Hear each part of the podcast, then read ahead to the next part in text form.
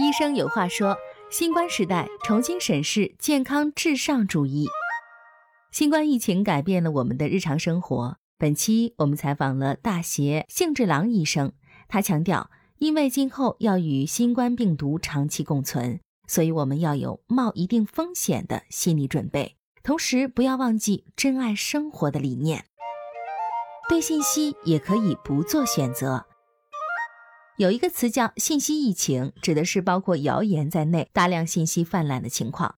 在有关新冠病毒的信息疫情蔓延之时，认为能够分辨出正确信息，这种思路本身就是一种迷信。大协幸治郎医生大胆地提出，人们可以选择暂时屏蔽外界信息。他告诉我们，为了区分正确的知识和虚假的流言而去掌握健康知识，是医护人员、媒体从业者等专业人士的思路。而这个世界上假信息可能比真信息多得多。既然如此，人们还可以选择，管它是真是假，什么信息都不要。大协医生指出，科学依据其实并不是确定无疑的意思，其中的理由很复杂。但总而言之，是因为对统计数据的解读不同，结论会有很大差异。也就是说，研究人员想要证明的命题不同，对数据的解读也有可能随之发生变化。如果听信与健康相关的谣言，反而有可能伤害身体。为了保护自己，首先要远离信息的汪洋大海，可以关掉电视、关闭网页。为了对恐慌产生免疫，需要采取灵活多样的战略。人们之所以会被信息牵着鼻子走，背后的原因当然是对感染的恐惧。但是对于不想被感染、希望保持身体健康过于在意，那么就有可能为此而牺牲了自己的生活。对预防医学的盲目信任，大协不太认同这样的一种现象，即健康长寿本身是医疗的终极目的，人们对医疗抱有过度期待。他说：“医生不见得总是对的。”我总觉得必须设法改变人们对医学的盲目信任。重要的是要清楚地告诉大家，人迟早会死于疾病。基于这样的认识，大学医生写了第一本书，名为《保护生活，免受健康之害》。书中对人们在生活习惯病和癌症诊断方面对预防医学的盲目信任提出了质疑，对健康和安全的问题提出了全新的见解。举个身边的例子，比如关于嘌呤和胆固醇的迷信，我们经常听到这样的说法：啤酒中含有嘌呤会引发痛风，最好不要喝。为了控制胆固醇，要注意饮食。实际上，啤酒中几乎不含嘌呤，而且胆固醇在体内合成的量远多于从食物中摄取的。大协医生指出，在食物上花尽心思，未必对预防疾病有效果。不赞同新生活方式。大学医生今年七月出版了一本名为《健康之祸：人道医疗的终结与强迫式健康主义的兴起》的译作。这是出生于捷克后流亡到爱尔兰的医生彼得·施克莱伯尼克1994年的遗作。据大学医生说，自己写的书相当于这本译著的解读之作。施克莱伯尼克认为，健康主义类似于宗教，在这种宗教的控制下，现代医学介入健康管理，使人们忘记了个人生活和幸福的重要性。这种情况在历史上曾多次发生。健康主义作为监视国民和掩盖严重社会问题的手段，一直被政治所利用。他在指出这一问题后，一语道破健康、医学和政治的关系。大协医生说，人们在新冠肺炎疫情中提出的新生活方式，与施克莱伯尼克批判的为了健康需要有所忍耐的单一思维模式如出一辙。他说，在不清楚确切效果的情况下，严格约束人们的生活，这是重大而深刻的问题。人们对这个问题的感觉未免太迟钝了。对此，我觉得很奇怪。最成问题的是，出现了攻击、歧视感染者的现象，因为不小心才被感染。还会传染别人，所以对他们要注意防范。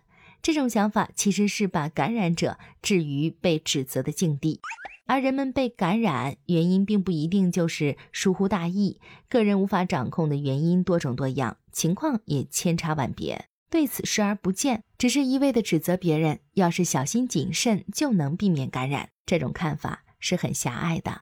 另一方面，虽然没有出台处罚措施，但既然政府呼吁大家要自我约束，人们就会自发的相互监督。日本就是这样。而这种相互监督的做法，又该如何妥善控制，则是非常困难的。所以才出现了强迫别人自我约束的人。那么，难道最终我们只能在不安中与病毒共存吗？大写医生认为，即使疫苗和特效药研制出来，在很长一段时间内，经济活动、健康安全与生活质量之间的平衡也将处于不稳定状态。正因为如此，为了注重生活质量，我们需要做好冒一定风险的精神准备。大写医生说，我们应该认识到，新冠病毒的威胁并没有天花病毒和鼠疫菌那么严重。如果大家因为害怕新冠病毒而改变生活方式，那就相当于抛弃我们在漫长的历史中积累的文化。真实生活可能需要冒一定程度的风险，但我希望大家不要忘记，这就是人生。现在，日本以发展经济优先，自主限制外出模式已经缓和了许多。但如果对疫情的恐惧增强，事态有可能再次发生变化。互相监视的结果，无论是写书还是艺术，大写医生的目的都不仅仅是想从医学角度来反驳现代的健康至上主义。而是强烈希望人们能够以此为契机，回想起不知不觉间被遗忘的常识。在接受采访时，大学医生提到了米歇尔·福柯的《监狱的诞生》，塞缪尔·巴特勒的《艾瑞黄》，伊万·伊里奇的《非医院化社会》等过去思想家们的著作。他认为，这些先人已经警告我们，医学会给人洗脑，以便让医生能够为了自身利益为所欲为。同时，这些书还向世人敲响警钟：医学会让人们自以为是的基于个人意志采取行动，引发人人相互监视的窘迫局面。就像艾瑞黄中描写的反乌托邦故事，生病会被当作犯罪行为受罚；健康至上主义稍有不慎就会走向极权主义，这是大些医生最为担心的事情。摆脱不想生病的魔咒。大写医生说：“人们想健康长寿，但人也会生病。你可能会想，我才不想跟那个人一样病殃殃的过着悲惨的晚年生活。但说不定明天就轮到自己头上了。为此，他提出希望创造一种新思潮，即虽然身体患有疾病，但生活依然快乐。关于健康，大写医生认为，重要的是做你自己想做的。”不要把健康当作宗教，应当作为一种选择。比如，虽然有科学依据表明多吃纳豆不容易得病，但效果其实也就那么回事儿。喜欢就吃，不喜欢就不吃。同时，对于没有多大危害的东西，也没有必要吹毛求疵、避之不及。希望大家根据自己的喜好，取其精华，按照自己的选择吃自己想吃的东西。摆脱不想生病的魔咒，好好享受生活，这就是大写医生想传递给我们的心声。